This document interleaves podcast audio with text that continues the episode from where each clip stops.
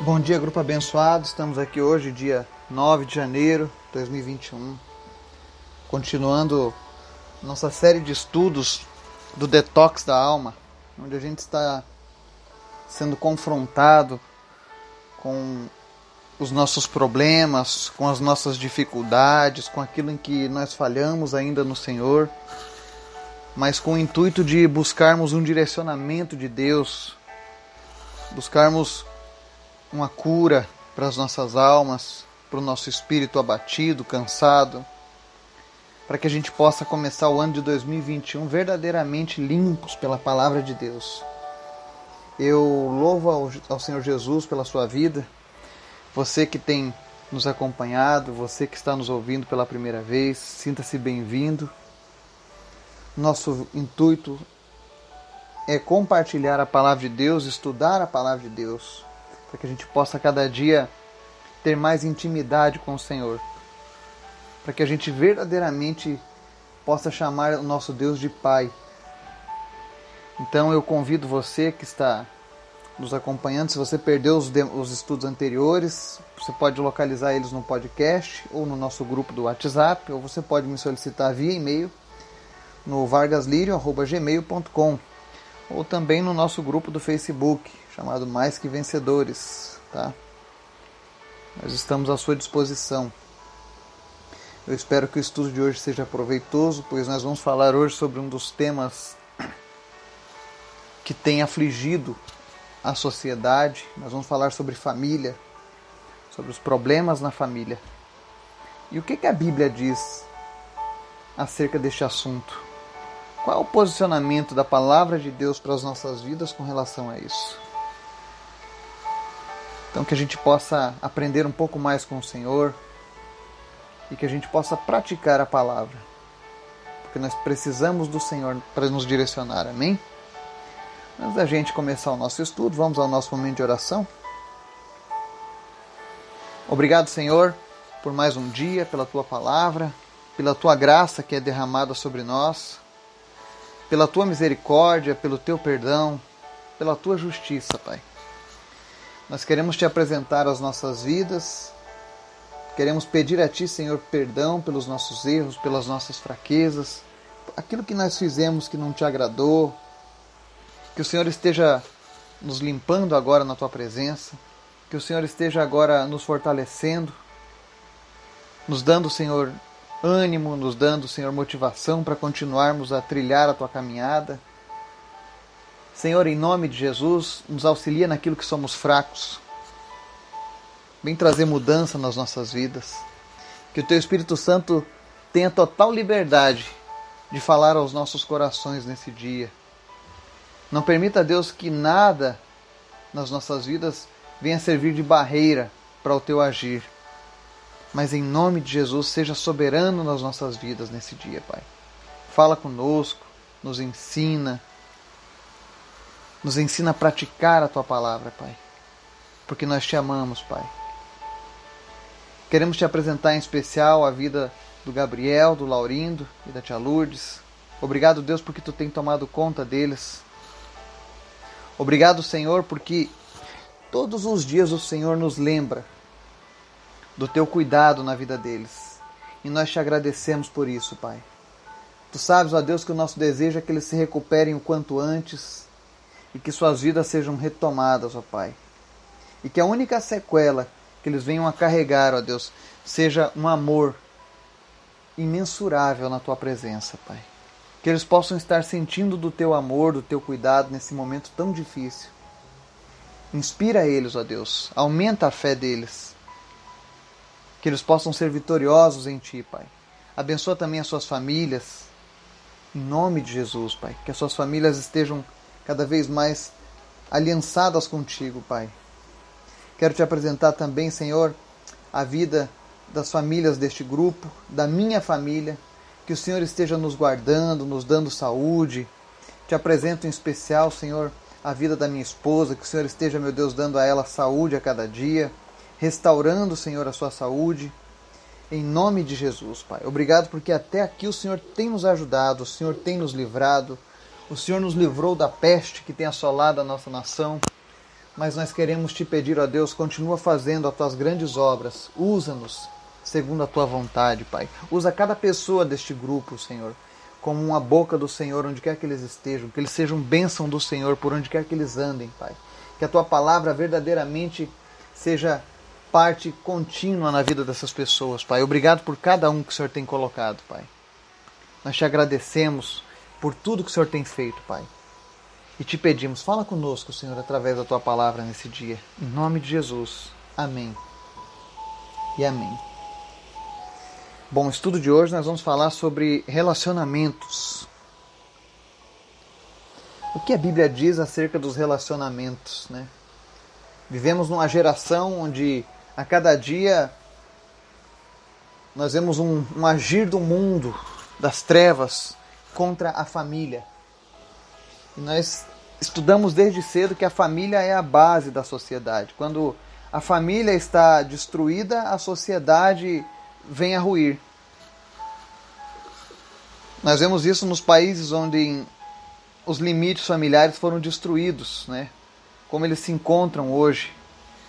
A vida de pecado, de permissividade, de iniquidades, né? Tudo isso em decorrência dessa luta que o inimigo tem travado contra essa instituição divina que é a família. Não que a família seja perfeita, pelo contrário, toda família vai ter sempre problemas, mas ela ainda continua sendo um propósito do Senhor nas nossas vidas.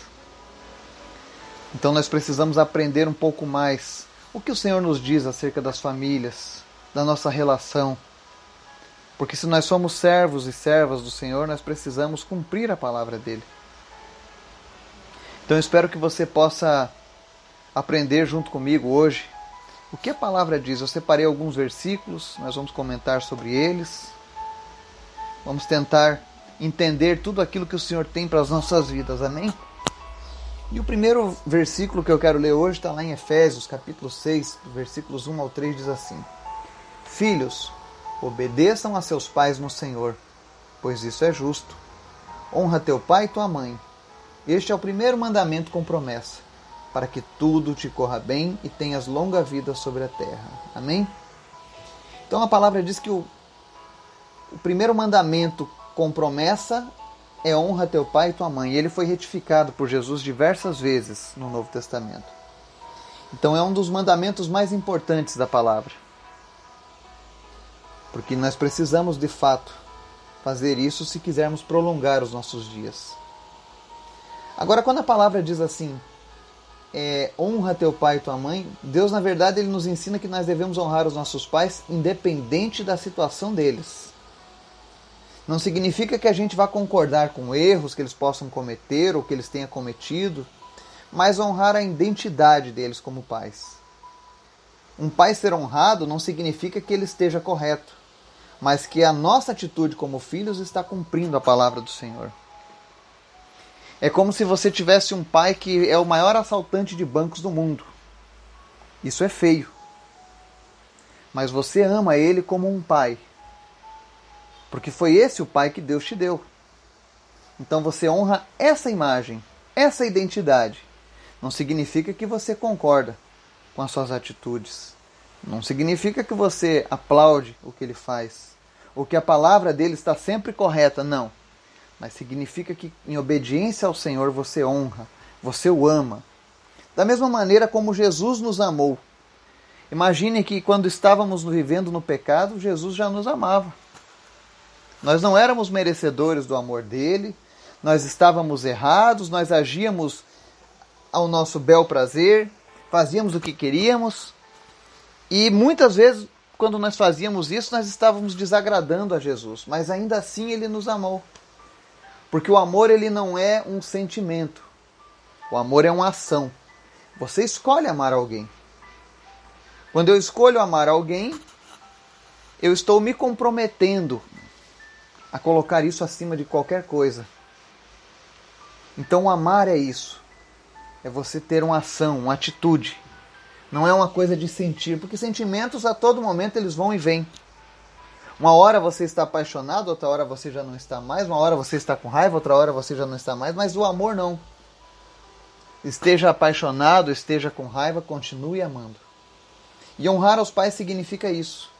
É você continuar amando, independente do que houve. É você continuar cumprindo o teu chamado como filho diante de Deus. E a Bíblia ela nos dá alguns exemplos aqui, por exemplo, de como honrar os pais, né? Então, como que a gente honra os pais sendo criança, né? Pode ser que tenha criança ouvindo isso. E a palavra de Deus diz lá em Colossenses 3:20: Filhos, obedeçam a seus pais em tudo, pois isso agrada ao Senhor. Ou seja, a criança tem que é, honrar o pai através de obediência e submissão. É claro, obediência e submissão sempre é o que está correto. Se teu pai falar, vai lá e mata alguém, não faça isso, por favor. Vai lá e roube, não faça isso. Mas obedeça ao seu pai naquilo que é correto, naquilo que é moral, naquilo que está em consoante com a verdade, com a palavra de Deus. Às vezes as pessoas tentam criar confusão com determinados versículos da Bíblia, querendo dizer o que a Bíblia não diz. Lembre-se que a Bíblia toda é pautada por verdade, justiça e amor. Deus jamais vai tirar a roupa de alguém para vestir outro. Ele não vai deixar um com frio para vestir o outro. Ele é justo. O sol brilha para todos, porque ele é justo. Brilha, o sol brilha para o ímpio e brilha para o filho de Deus. Não significa que Deus esteja aprovando a atitude do ímpio, mas significa que ele é justo, que ele é misericordioso. Então, crianças, obedeçam aos seus pais. E eu sei que a gente vive uma geração que tenta proibir a varinha, a disciplina nas crianças, e é por isso que tantas crianças se tornam jovens problemáticos. Mas a Bíblia diz em Provérbios 23:13, não evite disciplinar a criança. Se você a castigar com vara, ela não morrerá. Não hesite em disciplinar os seus filhos. Eu sei que como pais às vezes é muito difícil a gente disciplinar. A gente não gosta mas tem horas que isso é necessário e fará bem para a criança. Faz parte de um mandamento de Deus para as nossas vidas no que diz respeito a cuidar da nossa família. Então existem muitas crianças que andam de maneira desordenada porque os pais não disciplinam. Não disciplinam da maneira correta. Ele está dizendo aqui, ó, ele não está dizendo vá lá e, e, castigue com vara. Ele diz não evite disciplinar a criança. Quando a gente castiga uma criança, nós precisamos disciplinar ela, ensinar ela. Não apenas bater, mas ensinar. Então esse é o conselho de como honrar os pais sendo criança. E como jovens, como que a gente honra os pais? Através de aceitação e respeito. Provérbios 23, 22 diz assim: ó, Ouça o seu pai que o gerou não despreze sua mãe quando ela envelhecer. Ou seja, quando jovens, aceite os seus pais. Respeite os seus pais. Ainda que as suas ideias sejam diferentes. Hoje eu vejo, por exemplo, meu filho, ele tem certos gostos que eu discordo. Então, se eu discordo é porque provavelmente ele também discorda de mim, mas ainda assim ele procura me respeitar. Ele procura me aceitar. Porque existe um abismo de idade que causa essa diferença. E quando nós somos jovens, eu lembro quando eu era mais jovem, a minha dificuldade em casar certas ideias com os meus pais e com outras pessoas mais velhas. Mas hoje, à medida que o tempo passou, eu me dou bem principalmente com pessoas mais velhas do que eu. Eu sinto prazer em conversar com pessoas que são mais maduras, com pessoas que são mais experientes. Eu amo aprender, eu amo ouvir a, o compartilhar de experiências de pessoas mais velhas, porque isso me edifica. Eu posso aprender com alguns dos seus erros. Então você que é jovem, pratique isso. Ouça os conselhos do seu pai e não despreze a sua mãe. Outra coisa que o jovem pode fazer também para honrar o seu pai é não culpe o seu pai pelos seus erros. Provérbio 20, 20 diz assim: Se alguém amaldiçoar seu pai ou sua mãe, a luz de sua vida se extinguirá na mais profunda escuridão. Eu conheço muitas pessoas que culpam a criação dos seus pais. Ah, meu pai fez isso, ah, minha mãe fez aquilo, e é por isso que eu sou assim, é por isso que eu não vou para frente, é por isso que eu sou um derrotado. Pode ser que seus pais não tenham tido sabedoria, mas no final das contas, quem executa somos nós. Então não amaldiçoe, pelo contrário, busque mudança de vida. Se você tem vivido assim, à sombra de um erro do passado dos seus pais, saiba que Jesus pode mudar a sua vida. Ele pode consertar todos os erros do passado. Sabe aquela história que dizem que pau que nasce torto não endireita, né? Mas Jesus ele veio como marceneiro, ele pode endireitar assim. Ele passa uma plana e ele endireita novamente. Mas você precisa se submeter a ele. Essa geração rebelde, geralmente os jovens são reconhecidos por rebeldia. Isso é uma afronta aos pais. É uma afronta à palavra de Deus. É por isso que o mundo ele exalta tanto as atitudes de rebeldia como se fossem algo que é um marco significativo na vida da sociedade. Olha, os jovens estão despertando. Não, isso é mentira do diabo. Os jovens precisam aprender a aceitar as suas famílias, a respeitá-las. E respeitá-las não significa concordar com os seus erros. Que isso fique bem claro, porque não é isso que a palavra está dizendo. Agora vamos aqui, como que um adulto honrará os seus pais? aceitando, cuidando e perdoando. Provérbio 19, 26 diz assim: O filho que rouba o pai e expulsa a mãe é causador de vergonha e desonra. Filhos, não roubem os seus pais. Filhos, não expulsem as pessoas de sua vida, suas mães, porque isso causará vergonha e desonra. Eu sei que existem pessoas que tiveram um passado difícil, pais que foram terríveis. São tantos casos de abusos em que o próprio pai ou a própria mãe abusou de um filho, de uma filha, ou então ele usou de maldade com esses filhos, uma maldade que foi totalmente fora dos padrões divinos estabelecidos por um pai e por uma mãe. Nós sabemos que existem essas histórias histórias de desastres causados em famílias, filhos que foram tão magoados, judiados, que nunca mais olharam para a cara de um pai. E eu sei que isso é real, e Deus também sabe disso. Mas o que a palavra nos diz é que nós devemos sempre perdoar as pessoas. Jesus disse que para sermos perdoados nós precisamos liberar o perdão. Não adianta você entregar a sua vida a Cristo, dizer: Senhor Jesus, eu recebo o perdão que o Senhor me concede, mas você não perdoa. A palavra de Deus diz que enquanto nós não perdoarmos, nós não seremos perdoados. Ah, mas a minha mãe já faleceu, mas o meu pai já faleceu, não importa. Libere o perdão. E como eu sei que eu liberei o perdão? Quando você olhar para o local onde estava machucado e você apenas lembrar da cicatriz, mas não sentir mais dor. Esse é o resultado de um perdão genuíno. Então perdoe. Aceite.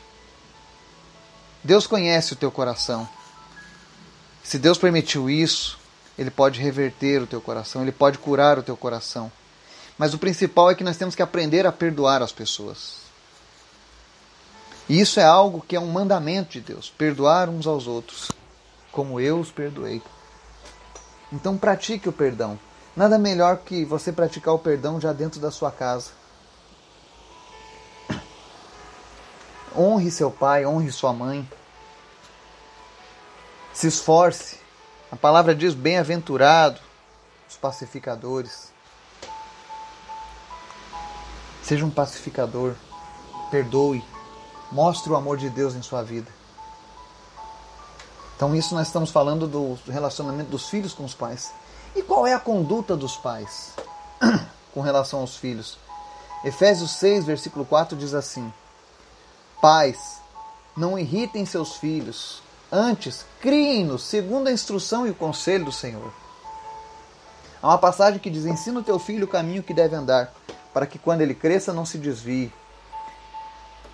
Existe um problema Porque muitos pais não ensinam, não instruem seus filhos segundo o conselho do Senhor. Que conselho do Senhor? Usando a palavra de Deus como base, como bússola. É por isso que existem tantos desastres nos relacionamentos nos lares. Pais que não conheceram a Deus ensinaram seus filhos de maneira errada. E isso gerou um problema. E aí a Bíblia diz: pais, não irritem seus filhos. Não é porque os filhos precisam honrar os pais que você, como pai, você, como mãe, está sempre certo. Pelo contrário, você também erra. Nós erramos, nós somos pecadores. Mas não irritem seus filhos. E a Bíblia diz isso não irritar, por quê? Porque quando a gente quebra o vínculo é difícil de você reatar esse vínculo. A palavra diz que quando uma flecha é lançada, ela não pode voltar mais para a aljava. Então o melhor seria a gente não causar a contenda, não irritar, ponderar. Eu como pai, eu, eu procuro sempre entender o que eu vou falar para os meus filhos, para mim não magoar, para mim não chatear os meus filhos para mim não quebrar o vínculo que eu tenho com eles. Porque eu sei que uma palavra falada sem pensar, uma atitude minha feita sem vigiar, eu posso estragar tudo aquilo que eu tenho falado para os meus filhos. Então, que os pais possam seguir a recomendação da Bíblia. Criem os seus filhos segundo a instrução e o conselho do Senhor. E isso serve para qualquer idade. Filhos nunca deixam de ser filhos depois que envelhecem. Eu continuo sendo filho da minha mãe, sendo filho do meu pai. Eu continuo ainda ouvindo conselhos deles. Quando seus conselhos estão pautados pela moral, pela palavra de Deus, eu estou continuando seguindo. E acho ótimo isso. Acho saudável isso. Isso melhora nosso relacionamento. Então, pais, não irritem seus filhos, mas busquem direcionamento do Senhor na hora de aconselhar, na hora de ensinar. Se você é um pai de primeira viagem, está começando agora e está ouvindo essa mensagem, procure compreender a palavra de Deus. Use ela como um guia para os seus filhos, para a sua família, para a conduta da sua casa. Nós falamos dos pais, nós falamos dos filhos, mas eu quero falar também dos netos, que a Bíblia também fala dos netos. Nós estamos falando da família, do núcleo mais aproximado de uma família, porque hoje temos a avoternidade, ou seja, temos os avós convivendo com seus netos de uma maneira muito mais intensa do que fora no passado. Isso é bom. Eu vejo os meus filhos, eles amam estar na presença dos seus avós, todos. Eles gostam, eles se sentem bem. E eu acho isso saudável para as nossas famílias. Mas existe uma recomendação para os netos. Timóteo, 1 Timóteo 5, 4 diz assim: Mas se uma viúva tem filhos ou netos, que estes aprendam primeiramente a pôr a sua religião em prática, cuidando da sua própria família e retribuindo o bem recebido de seus pais e avós, pois isso agrada a Deus. Então você que é neto, cuide da sua avó. Ame a sua avó. E olha que Deus fala, olha, pratique a religião. Que religião que Deus está falando aqui? Qualquer religião? Não. A verdadeira religião, que é cuidar dos órfãos e das viúvas, cuidar dos necessitados. Quando você faz isso, você está mostrando que você tem vida com Deus. Quando você cuida dos mais velhos. Então você que é neto, a responsabilidade dos seus avós é sua, segundo o padrão bíblico. A diferença do Oriente para o Ocidente é isso. No Oriente eles honram as famílias. Os netos honram os seus avós. Eles possuem um respeito muito grande pelos mais velhos, coisa que está se perdendo. Mas se você está ouvindo essa palavra hoje, é Deus falando com você. Você que é neto, honre seu avô, honre a sua avó, cuide dela. Por que, que eu estou dizendo isso? 1 Timóteo ainda 5, versículo 8 diz assim: Se alguém não cuida de seus parentes, e especialmente dos de sua própria família, negou a fé e é pior do que um descrente. O cristão tem que fazer isso por sua família. Você tem que cuidar das pessoas de sua família. Se você não faz isso, você é pior que um descrente. E outra, você estará vivendo de aparência. Tem muitas famílias que vivem de aparência. E Jesus ele deixou um exemplo sobre quem vive de aparência. Existe uma passagem lá no livro de Marcos que Jesus estava passando por uma figueira frondosa. E aquela figueira tinha aparência muito boa de, de quem dava muitos frutos. Aí Jesus, eu vou pegar uma fruta aqui, vou pegar um figo aqui nessa, nessa árvore. Quando ele chega lá, a, a árvore não tinha nada, só folhas. E Jesus vai lá e amaldiçoa, e ela morre. Não viva de aparências. Não tenha aparência de quem dá frutos. Verdadeiramente dê frutos. Se você é um cristão, se você se considera um filho ou uma filha de Deus, cuide dos da sua casa. Cuide das pessoas da sua família. Porque se você não fizer isso, você está negando a fé e é pior do que um descrente. E não sou eu que estou dizendo isso. É a palavra do Senhor. E por que, que Deus está dizendo isso hoje para as nossas vidas? É porque Deus quer famílias sadias. Deus quer famílias saradas. Deus quer famílias curadas. Deus não quer ver ninguém abandonado. Você vê que o próprio Jesus, quando partiu, ele tinha uma preocupação sobre com quem deixaria Maria. Por que, que ele se preocupou com Maria, já que ela tinha outros filhos? Porque os seus outros irmãos não compactuavam da fé de Maria. Não entendiam ainda que Jesus era o Messias.